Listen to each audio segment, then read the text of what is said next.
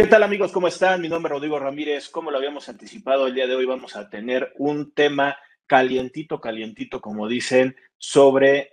el criterio que está sacando la Suprema Corte de Justicia de la Federación. Y para que nos lo explique en este tema, que es un tema totalmente legal, pues que, tenemos que acercarnos con gente que sabe, gente que, que le gusta el área eh, de, la materia del derecho en cuestiones penales, en cuestión de defraudación fiscal, en cuestión de proteger al contribuyente. Y para eso nos estamos acercando el día de hoy con una gran amiga que ya en otra ocasión nos ha acompañado y ella es Diana Romo que tiene sus programas, que también le gusta compartir, que tiene también eh, forma de poder comunicarse con la gente a través de pláticas. La buscan mucho a nivel este, nacional en diferentes capacitadoras, en diferentes lugares, y por eso es que me acerco con ella para hablar sobre este tema calientito, como decía. Diana, buenas tardes, ¿cómo estás? Muy bien, gracias. Gracias, Rodrigo, por la invitación y a todo, un saludo a todos quienes te escuchan.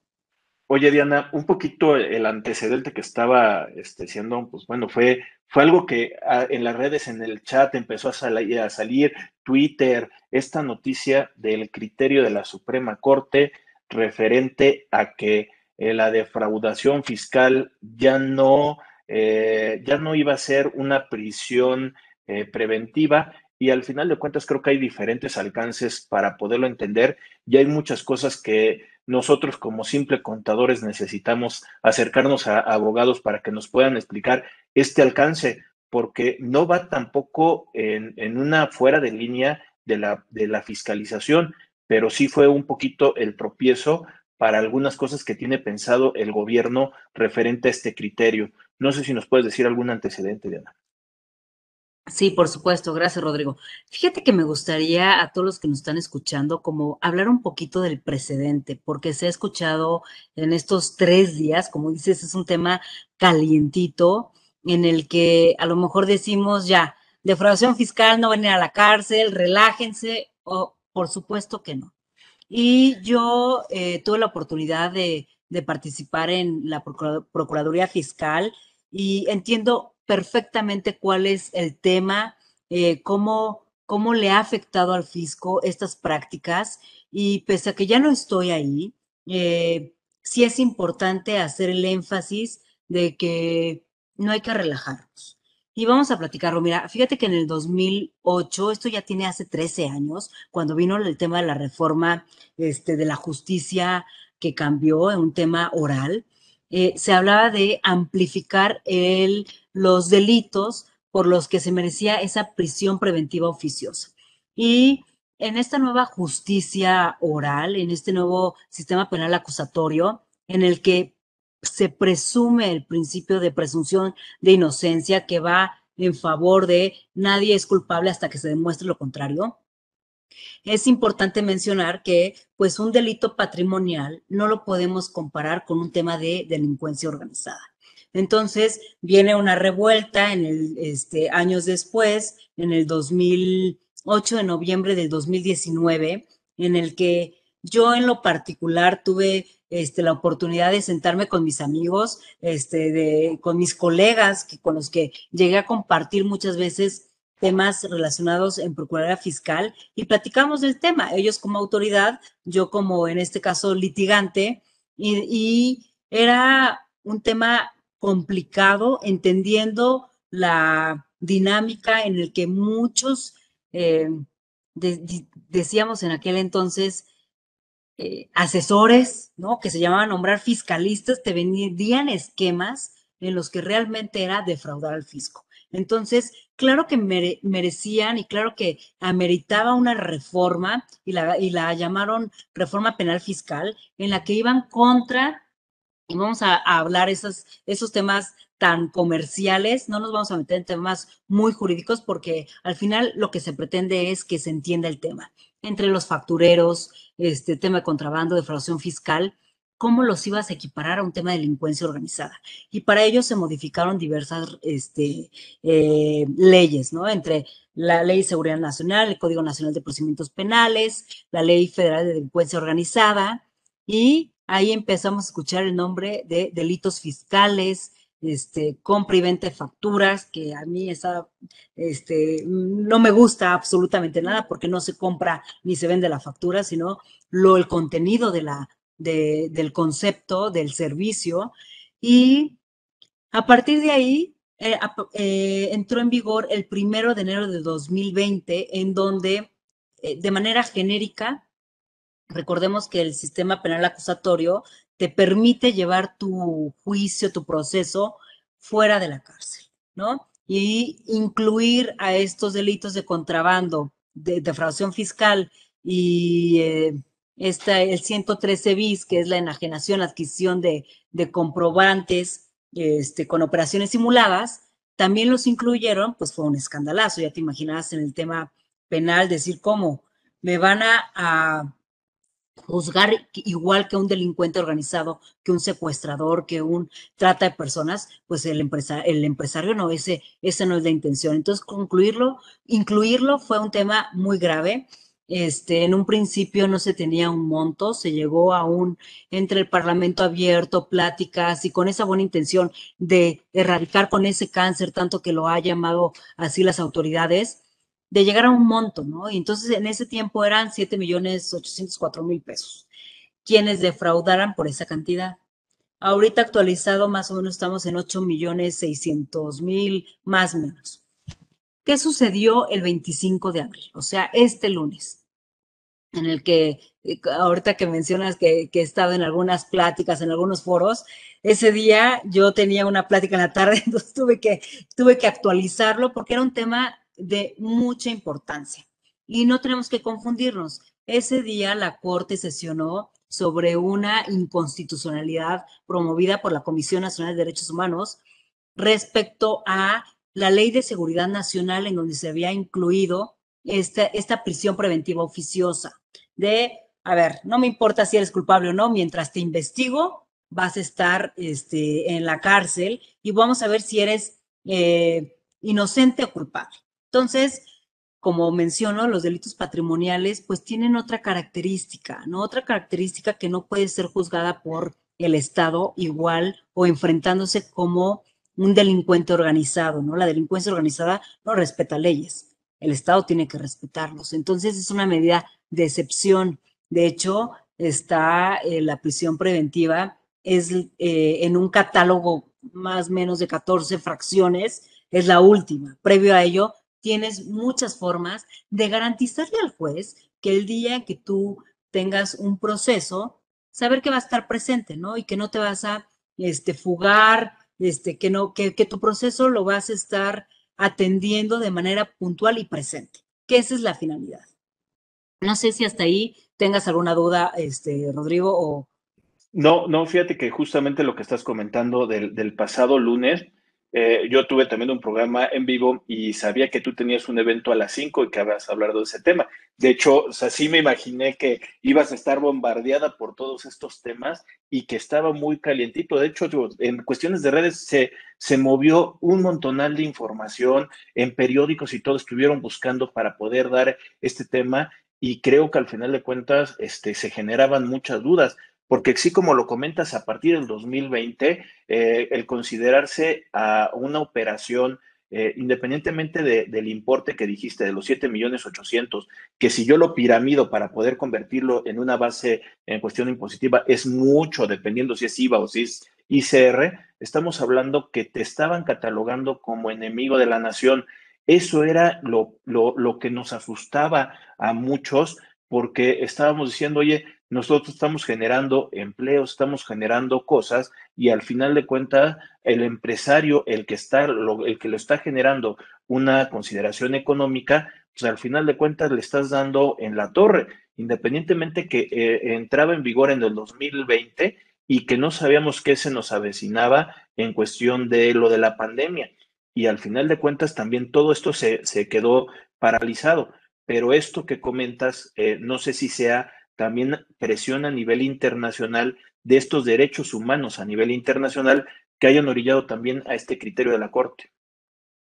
Sí, déjame decirte que cuando un país, un Estado firma algún instrumento internacional, lo tienes que acoger sí o sí. Entonces no te lo puedes pasar por el arco de triunfo, no puedes este, darle otros matices. En este caso, el tema de seguridad nacional, tenemos que entender qué es, qué es seguridad nacional. Así, el empresario, este, eh, o quienes, o un grupo de individuos que pretenden bombardear, bombardear es bombardear, este, un, un estado, pues por supuesto, un territorio, una tierra, claro que tiene que ser un tema de seguridad nacional, porque imagínate con bombas de repente este, llegáramos en,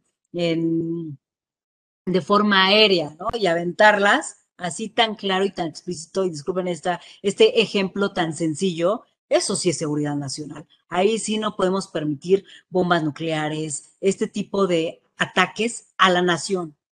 ¿Cómo puedes comparar esto, eh, esta ley de seguridad nacional con un tema de defraudación, con un tema de contrabando, en donde al final este, se, se puede llegar a un eh, perjuicio al fisco en tema económico. Entonces,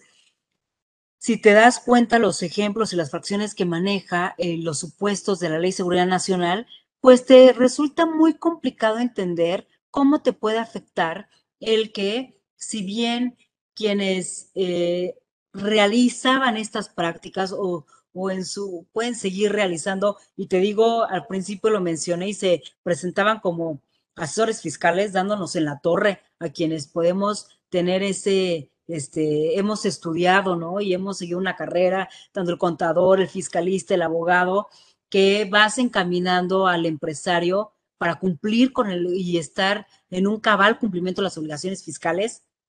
De repente ya hablar de seguridad nacional pues claro que te causa revuelo. Y eso fue lo que sucedió este 25 de octubre del 2021, en donde la Suprema Corte realiza un análisis sobre la inconstitucionalidad de la prisión preventiva oficiosa en materia de estos delitos patrimoniales, contrabando, defraudación fiscal, este, el 113 bis, la enajenación, adquisición de, de comprobantes con operaciones simuladas, si realmente es eh, para calificarlo como seguridad nacional.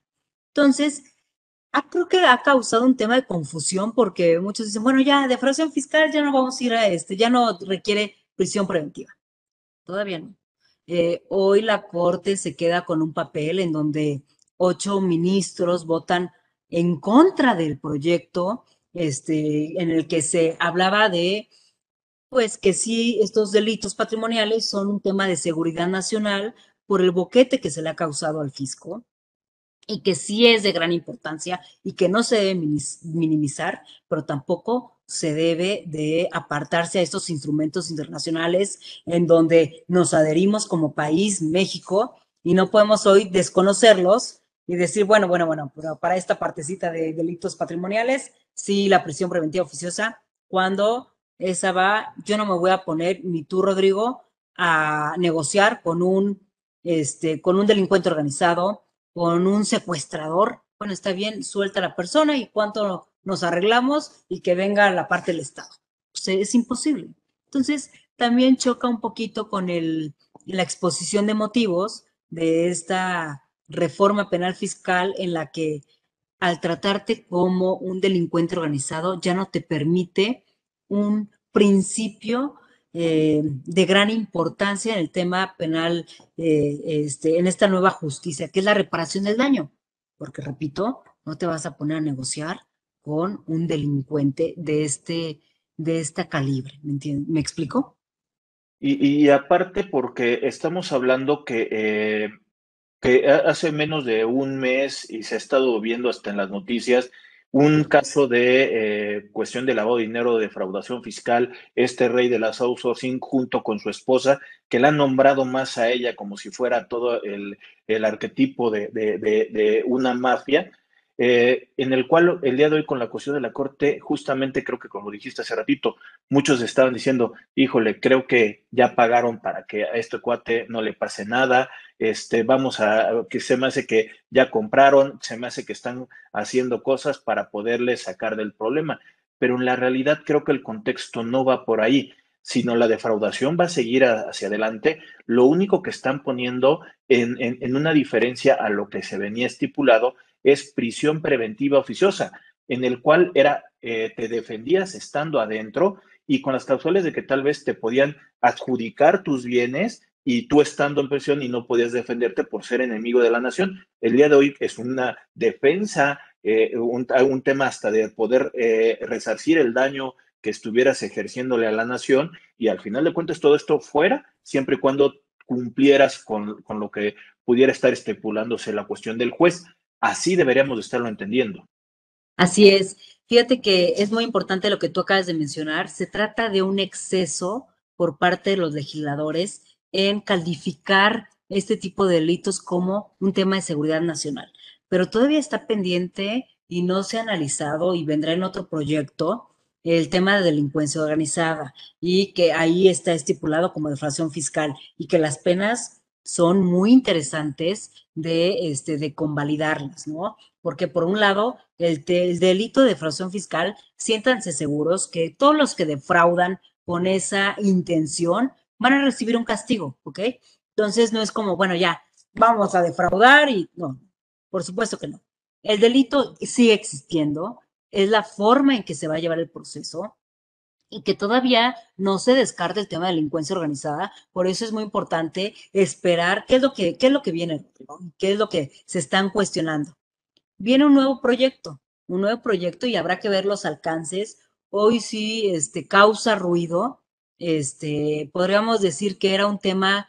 que causó ruido desde que se propuso. Este, tú estuviste en las mesas también de trabajo, en, esta, con los legisladores, en los que tratábamos de mediar, ¿no? De mediar de, a ver si vamos a terminar con este cáncer, pero de qué manera, ¿no? Y que no nos los pudieran tumbar en, este, como, como creo que acertadamente se está estudiando en, los ministros, donde no se puede calificar, es un exceso por un tema de seguridad nacional, que sí causa daño, sí lo causa, pero habrá que ver la forma. Y también no descartemos el 400 bis, que todavía está, que es un tema de este, operaciones con recursos de procedencia ilícita, ¿no? Y que también ahí trae temas de este, temas fiscales. Es que ahí también lo que estás comentando y, en esas mismas mesas que, estabas comentando hace ratito, eh, una de las cosas que ha dicho Carlos Romero durante mucho tiempo que empezó su gestión eh, es, yo necesito herramientas para poder cerrar estos, estos eh, huecos que tenemos. El procurador lo que estaba pidiendo sí es tema de legislación para poderlos acatar, pero al final de cuentas, como dices, creo que ni tan tan ni muy muy sino que al final de cuentas debemos de haber buscado un punto intermedio en esto, pero eh, lamentablemente la cuestión de la corrupción no ayuda tampoco en un proceso y tampoco se tienen varitas mágicas para poderlo convertir de un día para otro en que no haya un tema de corrupción. Entonces creo que al final de cuentas son muchas cosas que todavía faltan adecuarlas, pero no sé si vayamos por el lado correcto y si realmente se pueda desprender que la Suprema Corte eh, es independiente al poder ejecutivo, al poder legislativo y que al final de cuentas, entre los tres poderes, poder llegar a tener un mejor país. Sí, fíjate que mencionas algo interesante, este, quizás por últimos eh, criterios en donde a lo mejor dudaría, este, se pensaría que existe una inclinación. Pues hoy tenemos una corte que ha analizado que este, cuando existe un proyecto es más fácil adherirse al proyecto y no eh, confrontarlo. Entonces, que eso es como una esperanza, ¿no? De cuando se tratan temas de verdad, de relevancia, los ministros, nuestra máxima autoridad, sí, sí, lo, sí lo analizan con, sin algún tinte. Entonces, lo que, lo que se ha logrado es muy importante eh, también podemos ponernos del lado eh, de, cuando se propuso el tema de las autoridades, de que quizás necesitan una herramienta adicional, eh, pero sobre todo sin violar los derechos humanos. El tema de la delincuencia organizada como principio de excepción. Imagínate que este, a ti te investigan, que tienen a todas las herramientas en donde la, el procurar cuidar esos derechos humanos, pues se los van a pasar por el arco del triunfo, porque si tú eres una persona que va en contra del Estado, no, no pretendas que te, que te cuiden, oye, Rodriguito, y te hablen bonito, fíjate que te voy a revisar este, tus documentos. A ver, si tú estás actuando en contra del Estado, a ver, Rodrigo, te voy a hablar fuerte, este, te voy a, voy a intervenir tus comunicaciones, te voy a poner un seguidor, te voy a checar tus estados de cuenta bancarios y tú ni te cuenta te vas a dar. Y el día que te des cuenta, ya no va a haber ese instrumento, ese amparo en donde digan, oigan, regresen al estado en el que se encontraba antes de la violación. Pues no, ya, ya fuiste violentado en todos tus derechos que este, en una relación igual igual, estado contribuyente, pues tienes derecho a que te toquen la puerta. Oye, Rodrigo, vengo a practicarte una revisión, una vista domiciliaria, una, una revisión de gabinete. Quiero ver cómo estás. Oye, si de esa revisión verifico que existe una omisión, tal, puede tornarse en un tema penal, pero vas, vas viendo el caminito y no de quítate que ahí te voy y mira, ya este, entré a tu teléfono, a tus comunicaciones, a tu correo y ya vi que tú sí eres un ampón. Entonces, ahí está esa, esa división. Eh, tú mencionabas, la autoridad sí lo requiere, sí requiere de mano dura, eh, porque eh, al principio, pues al final, y vamos a hablar ahorita un poquito, ya te voy a cambiar el tema del tema del outsourcing, pues estaba en la ley, pero pues también hubo una desviación en donde eso generó una práctica donde este, ya no era conforme a la ley. ¿Y qué, cuál fue la intención? Pues también el tema de eh, pagar menos impuestos, de evadirlos, y también fue parte de la exposición de motivos de esta reforma penal fiscal, ¿no? Este, si bien nada más nos vamos a enfocar en el tema de contrabando, en, delitos fiscales que son limitados, este, y siempre y cuando rebasen un monto, así como la expedición de este, y adquisición de comprobantes que, que, simulen operaciones. Oye, Ana, permíteme eh, invitar a la gente que nos está viendo a que nos pongan los comentarios en la parte de abajo, que, este, que al final de cuentas las oportunidades los podremos estar contestando referente a este tema o otros temas que al final de cuentas quisieran ver en estas pláticas, que nos busquen ahí en YouTube, que nos busquen en, en Facebook, que al final de cuentas estamos subiendo contenido y estamos trayendo gente especialista, experto, como el día de hoy este, tú nos acompañas, Diana. Pero también para ir concluyendo con la cuestión del tema, este, Diana, eh, es una pregunta eh, que creo que es muy válida el día de hoy para poder terminar de entender el efecto de este, de este criterio. Realmente, ¿qué es lo que representa para el actual gobierno, para el mes de octubre del 2021, esta postura de la Suprema Corte, qué es lo que realmente le representa al gobierno.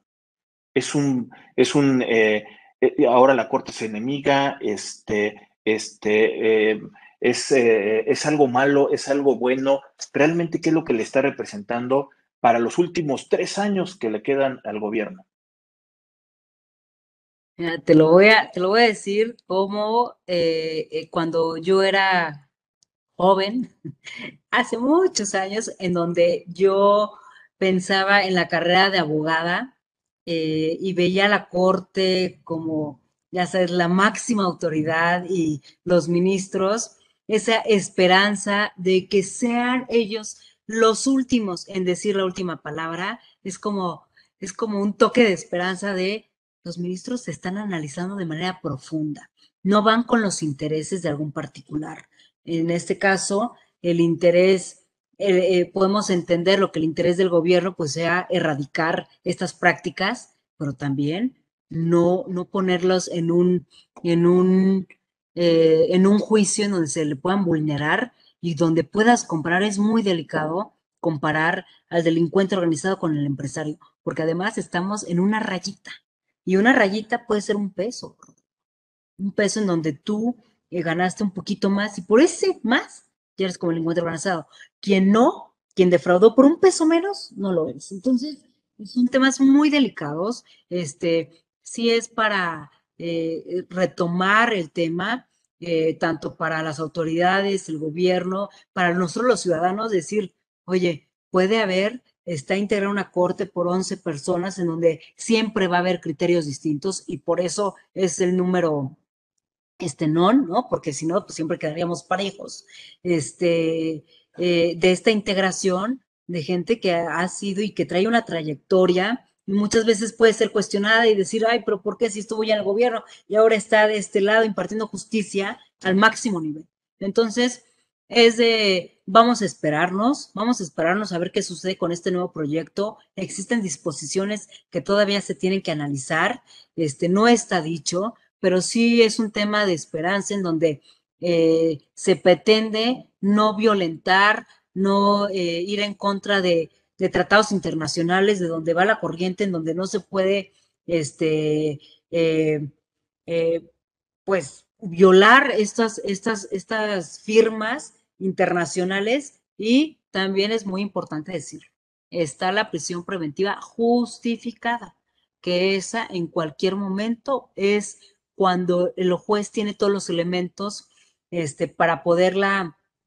determinar en caso de que digamos, oye, pues Rodrigo tiene toda la facilidad de que se nos va a escapar, ahí sí la puede, y es un delito de fracción fiscal. Entonces, todavía se cuenta con ese elemento. Entonces, yo les diría, vamos a esperarnos, si es este, esa esperanza de que cuando exista un criterio muy, muy, muy eh, evidente en el que se pueda violar algún derecho, se pueda violar algún instrumento internacional, va a haber 11 personas que son la máxima autoridad para poder este, decidir y para poder decir, aguas, estamos violando esto, esto y esto y esto.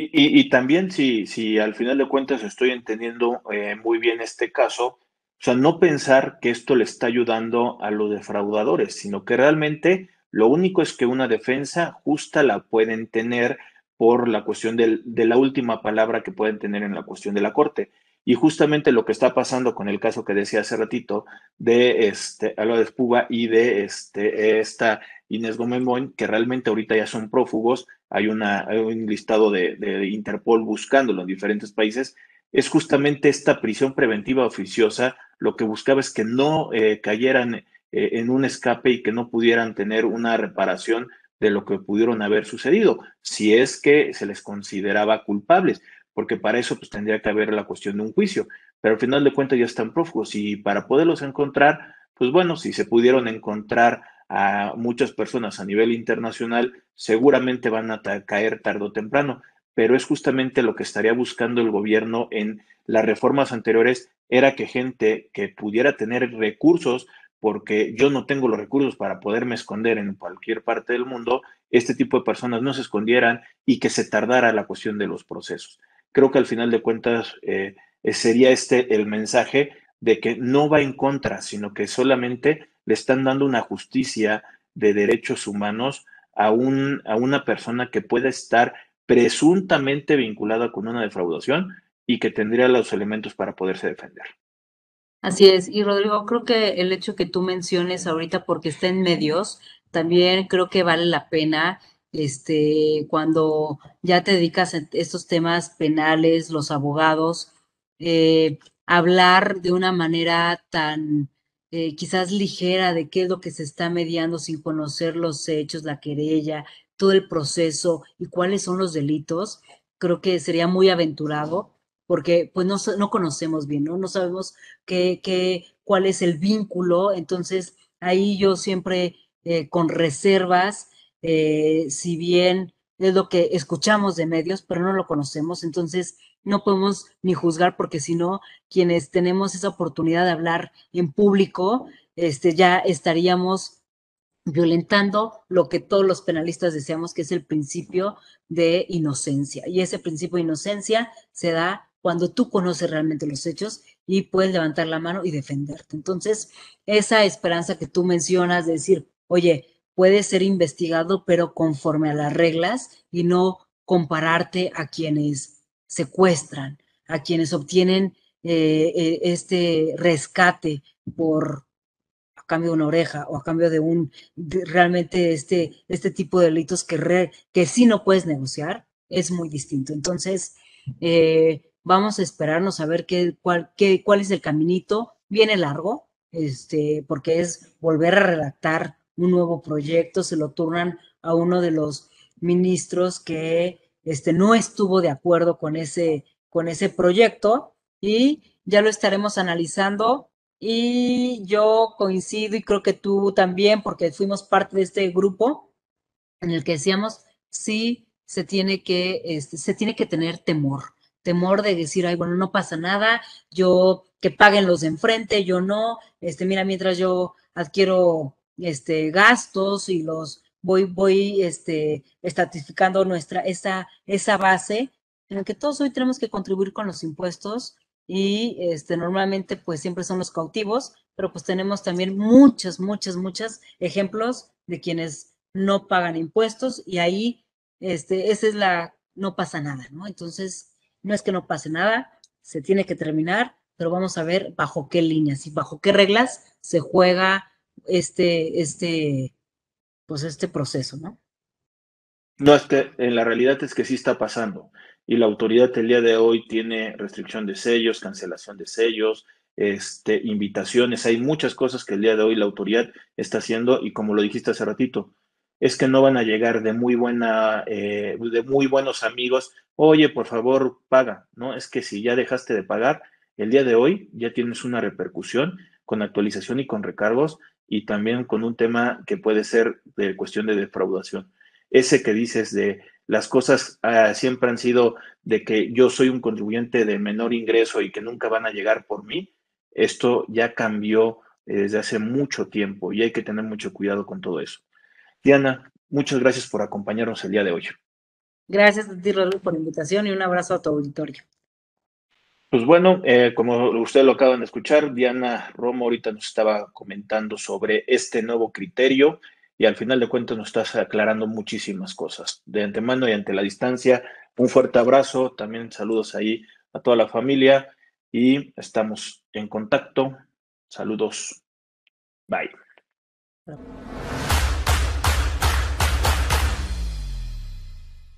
Si llegaste hasta aquí, te pedimos que te suscribas al canal de, YouTube de Rodrigo Ramírez Venegas y también que nos apoyes dándole like a la página de Facebook. Te recordamos que si tú quieres saber más de 10 datos rápidos que te pueden llegar a, servir en tu día a día, aquí, apriétale aquí, aquí lo estamos poniendo. Y también te sugerimos que le puedas dar like a esta lista, que lo que te va a ayudar es a darte contenido de las entrevistas que estamos realizando a través del canal suscríbete.